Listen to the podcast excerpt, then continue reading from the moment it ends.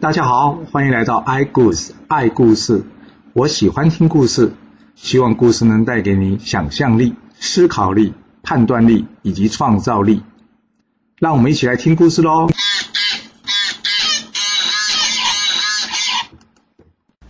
上次我们说到，晋文公上任之后啊，这国势蒸蒸日上，而周襄王也派出使者去确认他侯爵的地位，顺便打听一下晋国的状况。而这使者回来之后呢，向周襄王报告，晋国很有可能成为下一个强国。从此之后，周襄王对晋国呢越来越亲密了，导致对原来的霸主齐国开始疏远了。哦，还蛮现实的哦。想当初。还是齐桓公让他上位的呢。而晋国虽然安定了，但是中原诸侯的纷争可是一天都没停下来啊！这郑国有了楚国做了靠山之后呢，已经多年了不理中原诸侯了。一天，那郑文公呢责怪这个华国国君：“你为什么尊奉魏国，不尊奉我郑国啊？”于是他出兵攻打这华国。华国国君呢害怕郑国兵强马壮啊，就赶紧前来请臣。但没想到呢，郑文公前脚刚刚撤军，这华国国君怎样？后脚又重新尊奉着魏国啊！哇，这让郑文公很没面子啊！他决定出兵怎么样？灭了这个华国。华国知道哇，糟糕，郑国这次来势汹汹啊！所以怎么样？赶紧请人去魏国啊，找人帮忙。而这魏文公呢，跟周襄王的关系不错啊。考虑到之前呢，遭到外族入侵，差点亡国。现在魏国呢还很弱呢，所以他不想直接与这郑国打坏关系。嗯，他想这件事还是请周天子出来调停好了。没想到啊，这郑文公一看到周襄王竟然派人来调停，他气得大骂：“我郑国与魏国本来跟周都是同姓的，周襄王为什么特别偏袒着魏国？”一气之下，他将这周天子的使者给抓了起来。他打算灭了华国之后再放他们回去。周襄王听到什么？我派出去的人竟然被郑文公给抓了起来，他气得大骂说：“这可恶的郑杰，这欺人太甚了！来呀，你们谁能领军去教训一下这郑国啊？”这时候，大夫颓鼠以及陶子建议说：“启禀大王，这郑国啊，从之前打败过先君周桓王之后啊，他们便一直嚣张跋扈啊，现在又有楚国给他们撑腰，我们要是直接派兵，恐怕无法战胜哎。我建议呢。”我们邀请这翟国出兵讨伐郑国，这样才有胜算。而一旁另外一位大臣呢，傅成则是说：“不可以，不可以啊！郑国跟我们是同姓之人，虽然郑文公做错事，但是他的先祖郑伯友为了保护幽王而战死，而郑武公呢，也协助过平王东迁，这郑立公更是平定了王子颓之乱，不能说没有功劳啊！我们请外族人来打自己家人，这样不好吧？”颓叔及陶子接着说：“同姓又怎样？”人家说周公是圣人，他不是也是出兵讨伐三界吗？再说了，借助外族有什么问题啊？武王发纣时，东夷部族也不是也来协助了吗？重点是在于这被讨伐的对象有没有做错事吧，而不是是不是一家人吧？周襄王听完之后呢，觉得嗯，颓鼠跟陶子的话有道理，所以呢，决定邀请翟国出兵攻打郑国。翟国国君在收到周天子的信后呢，他开心的立即假借打猎为由，袭击郑国的历程，并且向周襄王报告战胜的结果。周襄王听了之后非常开心，他心里想：嗯，这翟国很靠谱哦。刚好我的王后刚刚病逝，这样吧，我来问问看，他是不是愿意与我联姻呢？若是他同意与我联姻，这样子我不就又多了一个坚强的护卫了吗？想完之后呢，周襄王立即询问大臣的意思啊，这颓叔陶子啊表示赞同，但是这傅成呢又出面阻止了。他认为周襄王只要奖赏翟国国君就可以了。若是联姻，这翟国国君搞不好会觉得呢，周天子主动来跟他攀关系，那他一定会怎么样？恃宠而骄，恐怕后患无穷啊。周襄王说：“你这是什么逻辑啊？他会恃宠而骄？他的女儿做了王后，这是何等殊荣啊！”我看他会感激我的恩德才是吧。于是呢，他不听傅臣的建议，决定娶这翟国国君之女蜀尾成为王后。而这个蜀尾跟之前赵衰那老婆蜀尾不一样哦。这蜀尾呢，被父亲安排嫁到周王室之后呢，她非常不开心。为什么？因为他过去呢，每天可以骑马射箭啊，生活不拘小节。但是来到周王室之后呢，有一大堆礼仪要遵守，更别说骑马了。一天，他终于忍不住了，他跟周襄王说：“我从小就喜欢骑马射箭，但是来到这里根本没机会啊！我好想再看看打猎的场面呢。”这周襄王呢，一心想要拉拢这翟国，当然对这个新的王后的要求是有求必应的。他决定呢带领王后以及大臣士兵一同出去打猎。在他宣布今天打猎的奖赏方式之后呢，这一时之间呢，所有的人呢争先恐后而出啊。到了中午，要来计算打猎的成绩了。有的人十只，有的人二十只，哎，只有一位远远超出这次规定头奖的三十只哎。哦，这人是谁啊？这个人就是之前造反失败躲到齐国的王子带啊。哎，这王子带又回来了。那，这是因为呢。周襄王的母亲呢，一直为他求情，而大臣们呢，也劝他们兄弟修好。这周襄王无奈啊，只好让这王子带回国。这王子带今天的表现啊，让周襄王非常有面子啊。但是周襄王万万没想到啊，他新娶的这个苏伟啊，竟然看上了这个王子带了。苏伟跟周襄王说：“啊、我看天色还早，我也可以下去打猎吗？”周襄王这场猎呢，本来就是为了讨好苏伟而举办的。怎么会不同意呢？于是这苏伟呢，换上打猎的服装下去准备怎么样大显身手啊？他告诉周襄王，他觉得驾车没有骑马的机动性高，所以呢，他直接骑马就可以了。哦，女生骑马，那周襄王很担心哦。他说：“你一个人骑马打猎会不会有危险啊？”这苏伟说呢：“没事的啦，我带来的女士们呢，也都会骑马打猎的，你就让他们陪我就好了。”周襄王想一想，嗯，还是不放心。他问大家：“有谁善于骑马射猎的，可以陪同去保护王后？”这时，王子带站出来说：“大王，我愿意承担这工作。”周襄王一看，嗯，好，那就由你担任保护王后的工作吧。哇，周襄王这命令呢，正中鼠尾的意思了。这两人呢，一骑上马就快速奔驰，远离众人视线。而这苏伟呢，向王子带抛了个媚眼，要他明天呢到宫中相见。王子带马上意会过来了。接着两人话不多说，弯弓搭箭，咻咻，各射了一头鹿。周襄王非常高兴啊，今天打猎打这么开心啊，于是呢，请大家就地取材，好好的享受今天打猎的成果吧。隔天，这王子带依约来见这苏伟啊，苏伟早就准备好了。他将下面的人都打理好之后呢，出来迎接这位王子带啊。当天，他们就帮周襄王给戴上了绿帽子了。而这整个宫中都知道周襄王被戴绿帽子了，只有周襄王自己不知道。而这王子带在宫中的心境呢，就越来越嚣张了。一天，他喝酒醉了，没想到呢，他竟然想连苏伟的女仆小东，他都想要拦止。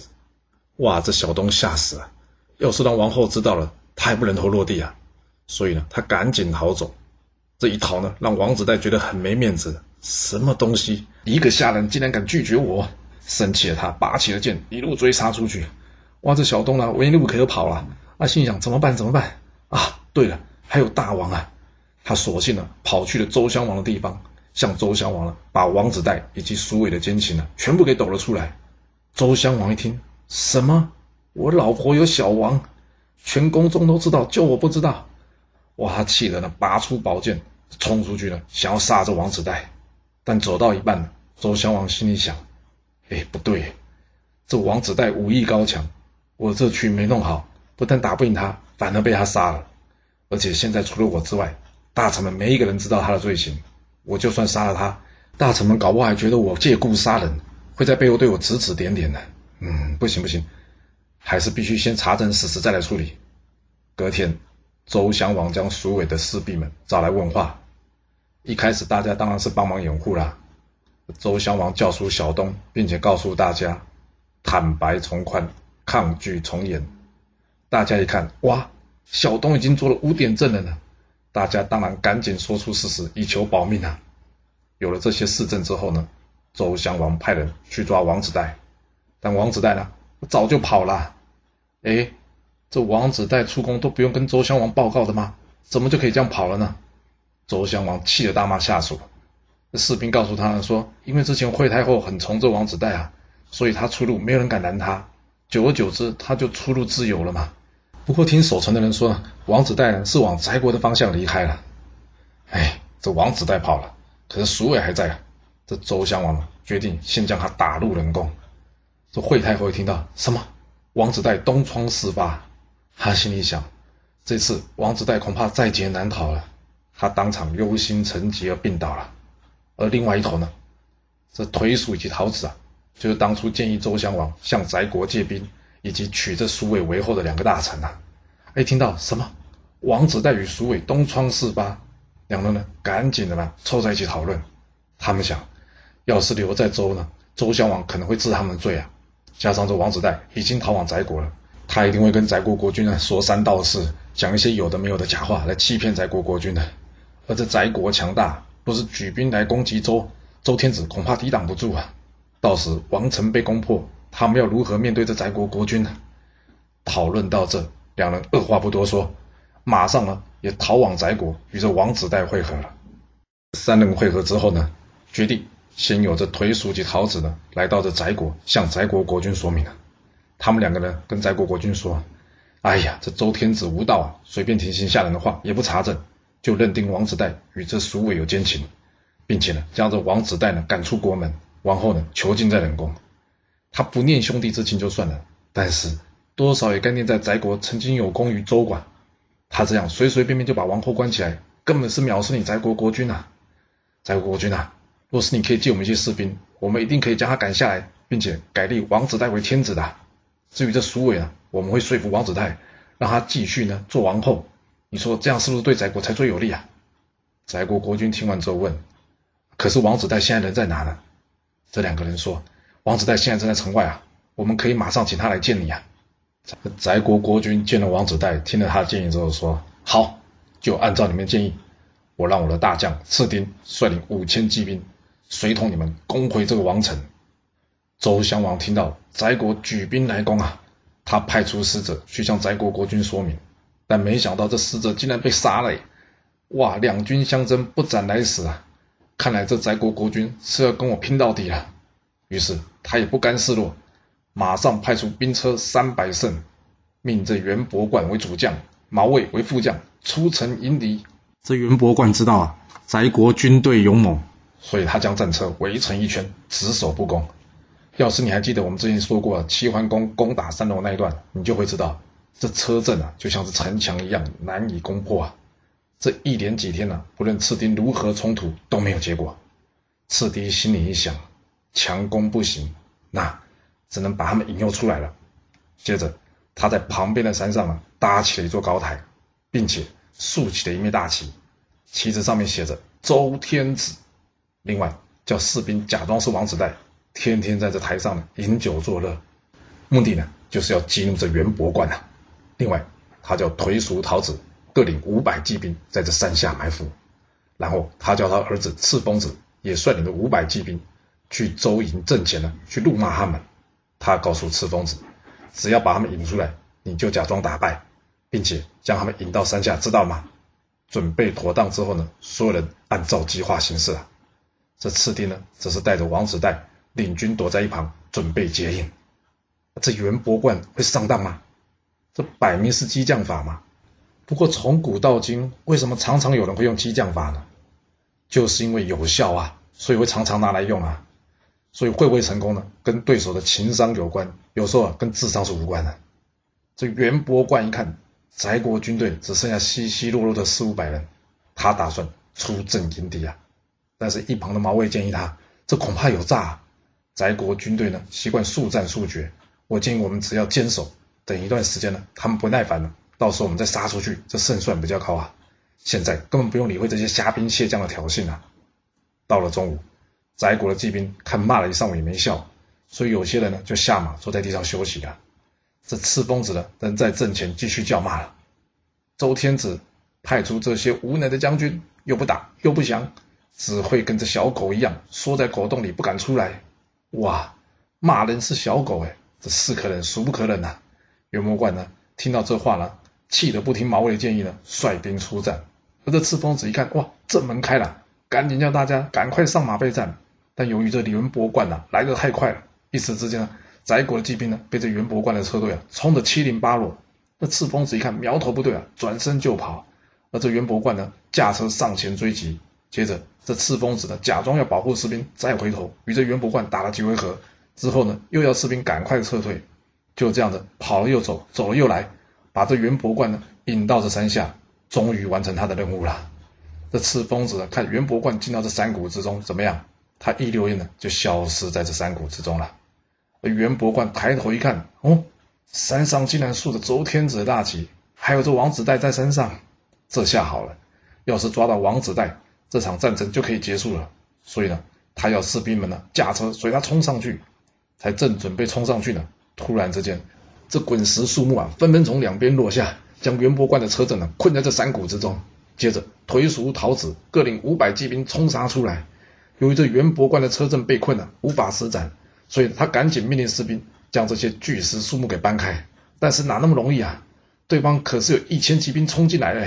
袁伯贯一看，糟糕啊，中计了！现在没有办法，只好脱下衣服，假装成士兵，徒步逃走。才没走多远啊！这时候呢，有一位士兵说：“将军啊，这里可以出去。”袁伯贯呢，赶紧跟上。不过这句话呢，刚好被这耳尖的颓叔给听到了。颓叔听到之后呢，马上率兵呢，朝往这声音的方向过来。最后抓了二十多人。这袁伯贯呢，果然在这里面啊。还没等到赤丁举王子带过来会合，周天子的军队，已经大败了。众人高兴的庆祝着。这时颓叔说了：“这毛卫胆子很小。”袁伯贯被擒了，他一定吓得不知所措。我建议啊，我们今天晚上啊，再以火攻去劫营，必定能大获全胜的。王子带说：“有道理。”赤丁听完说：“嗯，既然大家这么有把握，那么我们今晚就去劫营吧。”而毛卫这边呢，在听到袁博贯战败被俘的消息，他立刻派人去向周天子调兵求救。而另外一边呢，则是叫大家坚守阵营，不要随便出去。到了晚上。这翟国军队呢，不骑马，改用步行，偷偷摸摸，趁黑接近周天子大营。接着，一堆火箭唰乱射而下，顿时之间呢，周营之内到处起火啊。而这翟国军队呢，趁着周营士兵忙着救火的时候，怎么样？手持利斧啊，利斧就是什么？很利的斧头啊，展开这连接车阵的这个锁链啊。接着，颓叔、陶子领骑兵冲入周营阵中。毛卫一看，哇！大营已失啊，赶紧逃走。路上呢，遇到了一队步兵，仔细看呢，带头的正是这王子带啊。这毛卫上前一战，但是技不如人啊，被王子带一枪就给刺下车死了。翟国军队获胜之后呢，立即乘胜追击，派兵将这周王城呢给包围起来。周襄王一看，哇，连失二将，王城被围啊！哎呀，他好后悔啊，当初没听这父臣的话。现在该怎么办呢？傅臣建议他逃出王城，再广发通知，诸侯之中一定会有人出面擒王的。但是大臣周公孔则认为，大王你不应该逃的，反而是应该率领城中百姓拼死一战呐、啊。这鹿死谁手还不知道呢，怎么可以不战就放弃城中百姓呢？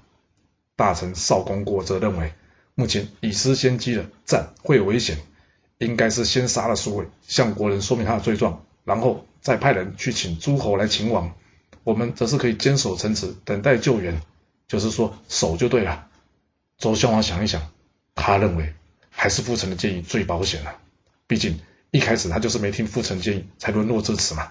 于是他与周公孔及少公过说：“王子带这次来就是为了苏伟，我先不杀苏伟。我猜呢，这王子带若是救了苏伟，自己一定不敢留在城中，毕竟我还活着。”他不敢大大方方承认自己的奸情，这样你们两个可以看状况如何保住这座城池的居民。另外，他问这傅臣说：“你觉得我要逃，逃出去到哪个国家呢？”与周相应的有魏、陈、郑三国，但是魏、陈两国国力较弱。傅臣说：“没有错，所以要逃往郑国。”周襄王说：“可是我之前还请翟国出兵攻打郑国呢。”傅臣说：“我当初建议大王要与郑国维持好关系，就是因为邻近之国属郑国最强啊。”不过你不用担心嘛，郑国看翟国不顺眼也不是一天的事了。大王您过去，郑国就算是对翟国有出兵的理由了，他高兴还来不及呢，不会与你计较之前的事。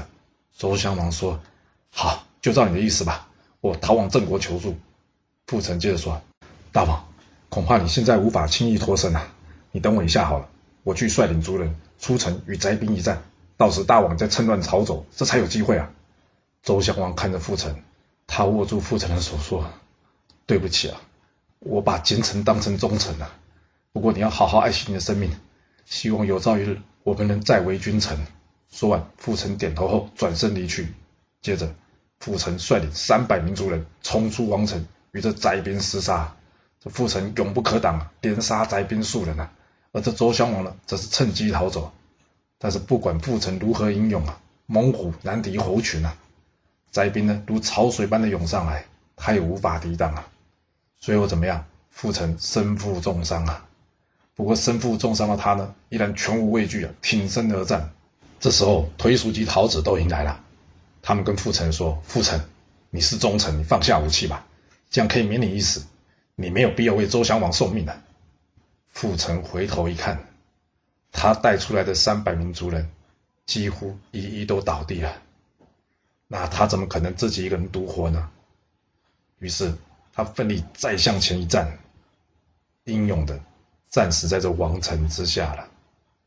傅成战死之后呢？翟军才知道周襄王已经逃走了。这王子带呢，放了元伯冠，请他去招降。招降是谁啊？就是周公孔跟赵公过了。周少两位大臣说啊：“我们愿意投降，但是呢，害怕这翟军进城烧杀掳掠，所以呢，不敢开城。”王子带一听，嗯，也有道理。这外族进城烧杀掳掠，又不是没有潜力的，他总不可能要一座荒废的城池吧？于是呢，他与次丁讨论。他先请赤丁呢，将军队驻扎在城外，而他呢，则是自己率领一小部分的军队呢，进入城中接管就可以了。之后，他会将这个城中的府库的金银财宝拿出来，感谢赤丁这次的协助。赤丁听完之后，同意他请求，他屯兵在城外，等待王子带的好消息。王子带进城之后呢，马上放了苏伟，然后去见了惠太后。这病重的惠太后啊，没想到。竟然还能见到王子带最后一面，在看到王子带之后，他终于安心的离开人世了。王子带进城之后呢，马上派人去找这个当初一开始举报他奸情的工人小东。不过这小东呢，因为害怕，已经投井自尽了。隔天，王子带假传太后旨意，自立为王，并且呢，让这苏伟呢继续当王后。接着，在接受百官朝贺之后。他拿出大量的金银财宝，感谢翟国。这些事都处理完之后呢，最后才怎样？才是为疼爱他的惠太后啊，发布丧礼的讯息啊。而另外一头呢，这逃离王宫的周襄王啊，终于来到郑国境内了。在大臣的建议之下，他另外写了两封信，请诸侯们来请往。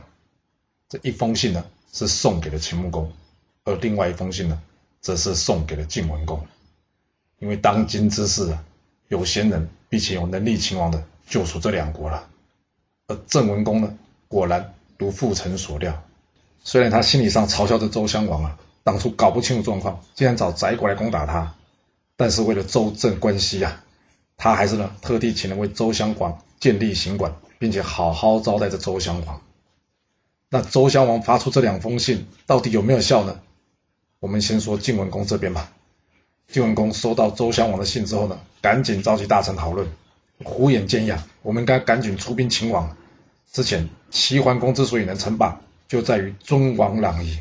主公啊，如果想要称霸，这刚好是个机会，能接下这个棒子。而且晋国这几年大乱，我们刚好可以借这个事情呢，让大家知道不要做乱臣贼子啊。而且最重要的是，若是我们不出兵，秦穆公一定会出兵抢这功劳的。晋文公听完之后呢，马上请人占卜。结果也是出兵大吉啊，所以他立即整备兵马，他命赵衰率领左军，魏抽为副将，而细曾呢则是率领右军，颠杰为副将，他自己呢则是与胡衍、栾枝等人率领中军，三军齐发，一同去秦王。才刚出发没多久，河东守城将士回报，秦穆公亲率大军来到河边，准备渡河。胡衍一听，他向晋文公说：“这秦军要渡河。”一定是他们往东的道路被戎狄等外族给阻挡所造成的。我们可以派人去跟他们说，我们已经出兵秦王了，谢谢他们的好意。这样就可以阻止他们了。事情有像胡言想的这么简单吗？秦国、晋国各派出了军队，就是为了去抢这秦王的功劳。难道要这秦穆公将这功劳拱手让人吗？秦国跟晋国到底谁会抢下这个功劳呢？这故事将会如何的发展呢？我们要到下次才能跟各位说喽。好了，今天先说到这。若是喜欢今天的故事，记得给我五星评价，给我支持，或是点赞、订阅以及分享哦。其实历史就是顶层阶级的生活记录。若能了解他们的思考模式以及作业方式，我们便能有机会改变自己的未来。希望今天的故事能对你有所帮助。谢谢你来听我说故事，我们下次再见喽。